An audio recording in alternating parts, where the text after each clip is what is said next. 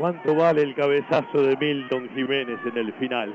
¿Cuánto vale empatar un clásico que sigue con la calentura de ellos puteando para un lado y para el otro?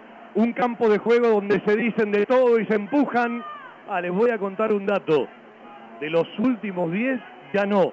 De los últimos 11, ellos solamente ganaron uno. Y Banfield ganó 6.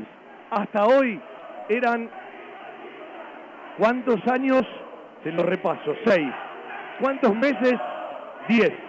¿Cuántos días? 23. 6 años, 10 meses, 23 días. Y serán muchos más que Lanús no le gana a Banfield en su estadio. Y reitero un concepto, si no le ganaron hoy, da la sensación de que les va a costar mucho ganar un partido, les pesa en la cabeza. A Banfield hay un hechizo que le regala algo más. Se va con un empate que vale muchísimo por ser un clásico del sur. Muchísimo por ser un gol en el descuento y en la jugada del final. Muchísimo porque no perdés el clásico con todo lo que esto significa desde el folclore y la cargada. Permítame el análisis, dejarlo para más tarde y a un costadito. Uno a uno. Banfield no ganó el clásico. Nos gusta festejar empates. Pero, ¿sabe una cosa?